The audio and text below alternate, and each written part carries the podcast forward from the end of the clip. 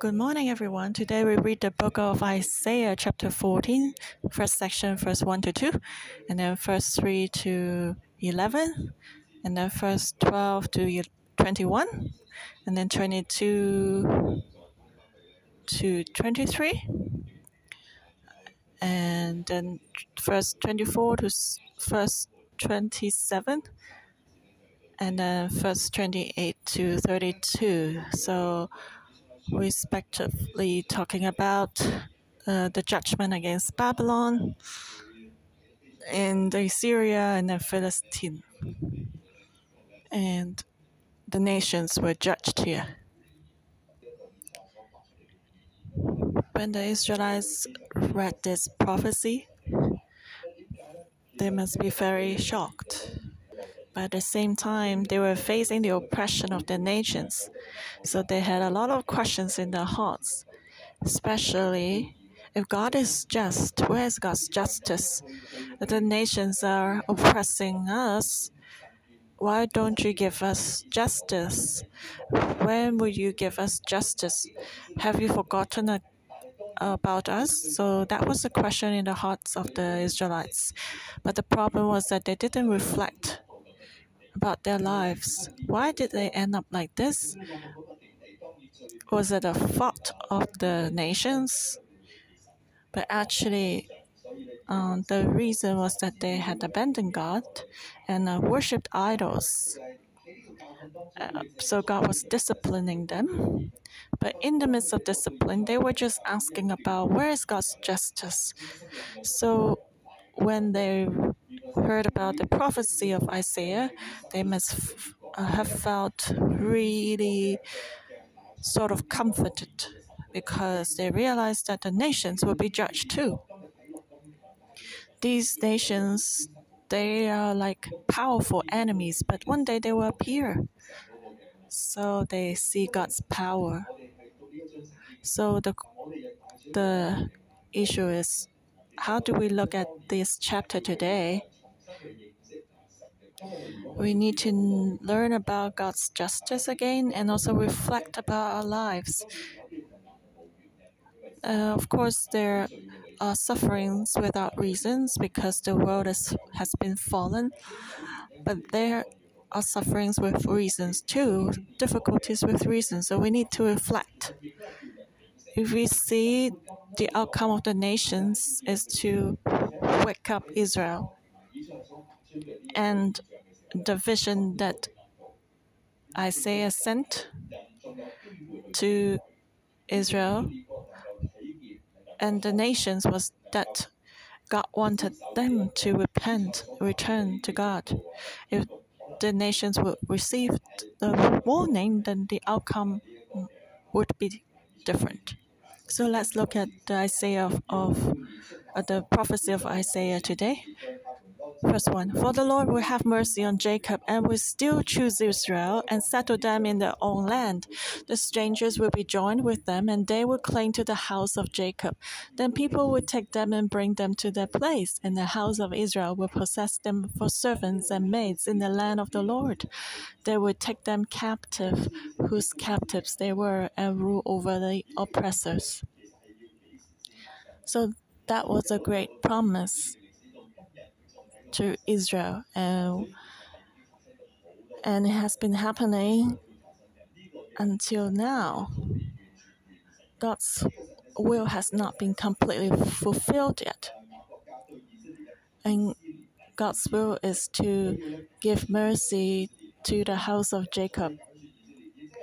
He wants to choose Israel. He has never abandoned Israel. He has chosen them again and again. He wanted Israel to enter into revival again. and uh, wanted them to return to their own place. Isaiah had prophesied that Israel would be exiled. They would lose their country for a period of time, but eventually they would return to their nation, to their own land, back to the promised land. The promised land is very special. God was determined to give this place to Israel. Even though they were exiled and the land had fallen into the enemy's hand,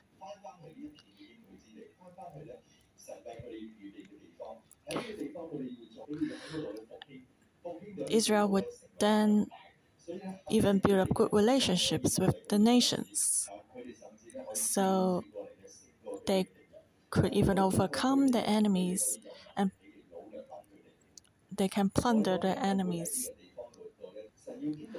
And uh, the Gentiles would be joined with them. They would cling to the house of Jacob. And Israel would possess the Gentiles for servants and maids in the land of the Lord. They would take them captive, whose captives they were, and rule over their oppressors. So this prophecy has still been fulfilling. It has not been fulfilled completely yet.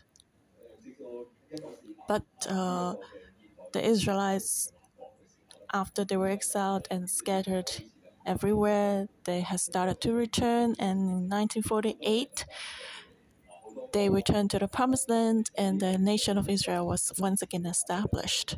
So that was also a fulfillment of this prophecy. And actually, Hitler, what he had done also was part of the fulfillment of this prophecy to make all the Jews return to the land. And I believe that Chinese one day will help the Jews return back to Jerusalem too. And uh, now, the second section, the focus back to Babylon. The problem of Babylon was that it was proud. Even though God raised him up and used him as a vessel to discipline Israel and the nations, he didn't give glory back to God. He didn't walk in the path of God. And he was too fierce and cruel and giving too much judgment, too severe. And so God judged Babylon too. Just like uh, a younger brother is very naughty, and the father wants the older brother to help teach the younger brother, but then the older brother is too cruel and he hits the younger brother and even locks him up in a room so that makes the daddy very angry and he has to discipline also the older brother so, verse 3, let's read. It shall come to pass in the day the Lord gives you rest from your sorrow and from your fear and the hard bondage in which you are made to serve, that you would take up this proverb against the king of Babylon and say, How the oppressor has ceased, the golden city ceased. The Lord has broken the staff of the wicked, the scepter of the rulers. He who strikes the people in wrath will with a continual stroke. He who ruled the nations in anger is persecuted, and no one hinders. The whole earth is at rest and quiet. They break forth into singing. Indeed, the cypress trees rejoice over you, and the cedars of Lebanon, saying, Since you were cut down, no woodsman has come up against us. Hell from beneath is excited about you to meet you at your coming. It stirs up the dead for you, all the chief ones of the earth. It has raised up from their thrones all the kings of the nations. They all shall speak and say to you, Have you also become as weak as we? Have you become like us? Your pomp is brought down to Sheol, and the sound of your stringed instruments. The maggot is spread under you, and worms cover you. And God promised that when Israel would return to their homeland, they, they can sing this song and to sing about the fall of the king of Babylon. Israel was like a worm without any strength or uh, ability to defend itself. And Israel was so small and insignificant. So one day, the Babylon would no longer be an oppressor, it would be ceased, and the Lord would break the staff of the wicked, the scepter of the rulers. So God would destroy and take away the strength of Babylon. And the cypress trees will even rejoice, and the cedars of Babylon because Babylon, uh, because Babylon could no, no longer cut them down to build their palaces, and so even the trees would be happy. Just like nowadays, you see that when we have COVID, the earth is actually resting. When there's less uh, industrial work, nature is being restored. That's pride too, because we forget that we are here when, uh, to also serve and um, and take care of the earth and the nature as God has originally designed. And so it's saying here in this song that when the king of Babylon would go down to hell, the spirits there would be surprised that how come you also come down to us? You were so glorious before. So even though the Babylonian king was very proud, the outcome was that he would end up in hell where the worms would cover him. Again, then the next section, verse 12. Uh, it's like an insertion between uh, the song talking about the fall of the king of Babylon and here it says, How you are fallen from heaven, O Lucifer, son of the morning, how you are cut down to the ground. You who weaken the nations, for you have said in your heart, I will ascend into heaven, I will exalt my throne above the stars of God. I will also sit on the mount of the congregation on the furthest sides of the north. I will ascend above the heights of the clouds. I will be like the Most High. Yet you shall be brought down to Sheol, to the lowest depths of the pit. Those who see you will gaze at you and consider you, saying, Is this the man who made the earth tremble, who shook kingdoms, who made the world as a wilderness and destroyed its cities, who did not open the house of his prisoners? All the kings of the nations, all of them, sleep in glory, everyone in his own house, but you are cast out of your grave like an uh, abominable branch, like the garment of those who are slain, thrust through with a sword, who go down to the stones of the pit like a corpse trodden underfoot. You will not be joined with them in burial, because you have destroyed the land and slain your people. The brood of evildoers shall never be named. Prepare slaughter for his children because of the iniquity of their fathers, lest they rise up and possess the land and fill the face of the world with cities. So it seems that it's describing the king of Babylon, but it's actually talking more about the stronghold, the power behind uh, this king, the spirit of pride. And also, it's actually describing Satan, Lucifer. And he used to be full of glory, the head of the angels, but he fell from heaven. Why? Why? How are you cut down to the ground, you who weaken the nations? For you have been proud. Like verse 13 to 15, you can see five times he said, I will, I will, I will. Fivefold pride. He wants to lift up himself. He was already in heaven but then he still wanted to go higher. So we need to be careful. If we are proud today, we'll fall too. That will be the path of like Lucifer's path. The end will end up in hell. So we need to be careful.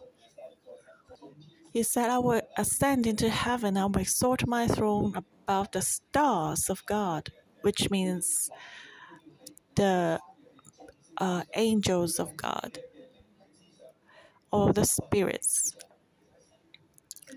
which means he wants to be equal with God. And that's his second pride. And thirdly, he said, I will also sit on the mount of the congregation.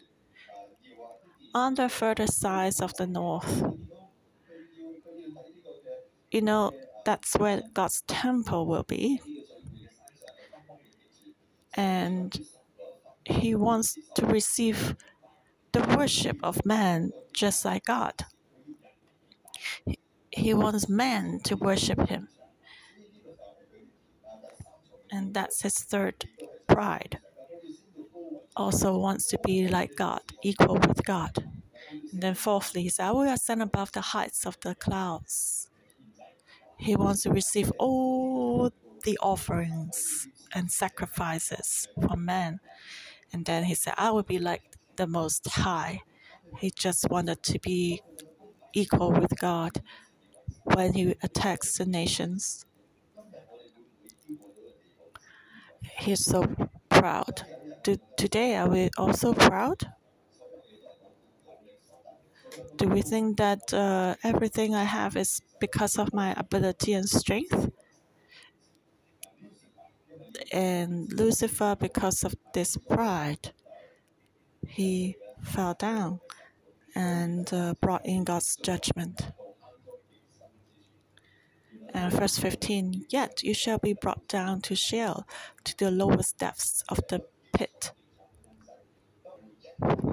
When he rises he wants to go higher and higher, higher. Eventually, he will be hit down and go to the lowest point. Verse 16 Those who see you will gaze at you and consider you, saying, Is this the man who made the earth tremble, who shook kingdoms, who made the world as a wilderness and destroyed the cities, who did not open the house of his prisoners? When God's judgment comes, then the world will find it hard to believe it.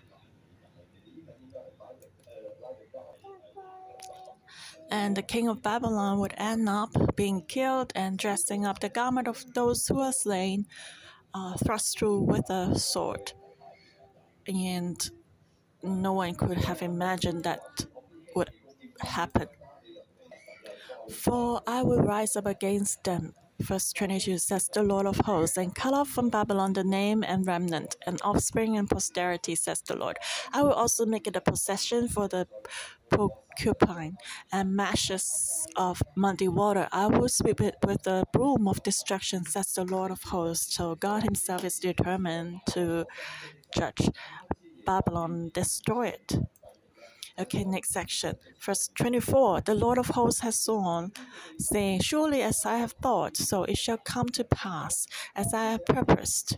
So it shall stand that I will break the Assyrian in my land, and on my mountains tread him underfoot. Then his yoke shall be removed from them, and his burden removed from their shoulders. This is the purpose that is purpose against the whole earth, and this is the hand that is stretched out over all the nations, for the Lord of hosts has purposed. And who will undo it? His hand is stretched out, and who will turn it back? So no one can change this plan of God. Even the nations are not the opponent of God. Even Assyria could not change that plan. So God rules over the whole world, rules over the nation and even Israel would be exil- ex- exiled and judged, they should know that God will also judge the nations. And again, he was showing Israel about the outcome, final outcome of Assyria and even Philistines. Verse 28 This is the burden which came in the year that King Ahaz died. Do not rejoice, all you of Philistia, because the rod that strike you is broken, for out of the serpent's roots will come forth a viper, and its offspring will be a fiery flying serpent. The firstborn of the poor will feed, and the needy will lie down in safety. I will kill your roots with famine, and it will slay your remnant. Well, O gate, cry, O city, all your Philistia are dissolved, for smoke will come from the north, and no one will be alone in his appointed times.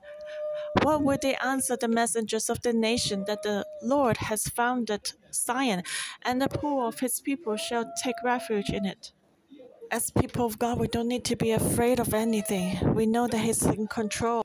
When we see shakings, do not be afraid like the world. We know that uh, Father God is reigning. And God said, Do not rejoice, Philistine, because the rod that strike you is broken. For out of the serpent's roots will come from a fire, from come forth a viper, and its offspring will be a fiery flying serpent. And smoke will come from the north, which means the Assyrians are coming.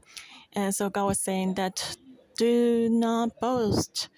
Um, Philistine, what you're doing now today to Israel, um, do not rejoice when God is disciplining Israel. it's just like a father is disciplining and hitting the son, and if you come as a neighbor to also hit my son, be careful. I would not let you do that. And Assyria is coming down also to attack you. So if you treat Israel like this, be careful. You will be judged and disciplined and punished too. So Isaiah said that judgment to Philistine will come too. And again, God's will is to restore Israel. So if you don't see that and still trying to bully Israel, then be careful. After God disciplines his son, you'll be judged. So just like today, if our cell group leader is, or uh, if God is disciplining someone, do not mock that person or belittle them uh, belittle that person. And if that person has learned, finished learning that lesson, you, um, if you treat him not nicely, then God will also discipline you too. So be careful. If we are proud, we will end up in destruction. But if can, if we can learn the lesson of life humbly, God will surely restore us. So in the times of difficulties, do not be afraid, because our God will help us. Today, let's pray for our nation. We know that uh, we have a new government a new leadership team in the government. So let's pray for Hong Kong that uh, they will be godly and just, just, and they will know God and submit to God. So let's pray for Hong Kong to that the anointing of humility will come to Hong Kong to see the power of God. Pray that they will realize that they're inadequate, so they will rely on God and receive wisdom. And also, as uh, Hong Kong is being res- restored, like different walks of life, different careers will see that, man, we cannot rely on our own strength. We'll be humble and rely on God. And let's pray for our country. We know that God's will is to use China to share the gospel back to Israel. So let's pray that China can be humble to go into its destiny. Let's ask God for a hunger for the Word of God and the hunger for the presence of God in China. Now we know that by our own we cannot do this, but ask for your grace to help us, and also may you use every one of us to fulfill your purpose. Thank you, Lord Jesus.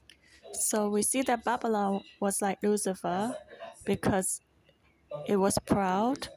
So it would fall down, even down to the pit to hell. But for God's people, God wants to raise us up. He has chosen His people to settle us in our land. Verse 1 For the Lord will have mercy on Jacob and will still choose Israel and settle them in their low land. In their own land, the strangers will be joined with them, and they will cling to the house of Jacob. So, brothers and sisters, we need to have this faith to follow God and hold on to God. God will choose us and let us settle. Even the non believers around us will be our help and our blessing because we return to God. So, can you see the core, the key is if we restore and we return to God, we'll be blessed. If we are against God, if we are proud, we'll go down to hell, to the deepest pit. So, the key is our relationship with God, it's our interaction with God. So, now let's pray for our own life. Jesus, may you help us and teach us the way we should go. We don't want to follow Lucifer. We don't want to follow the path of pride because you are the only way, truth, and life will follow you. May you help us. May you renew us so that we can walk on your path until eternal life, until the place of milk and honey. Thank you, Lord, for hearing our prayer. In Jesus' name, amen. Thank you, Lord. Our morning devotion will end here. May the Lord bless you all.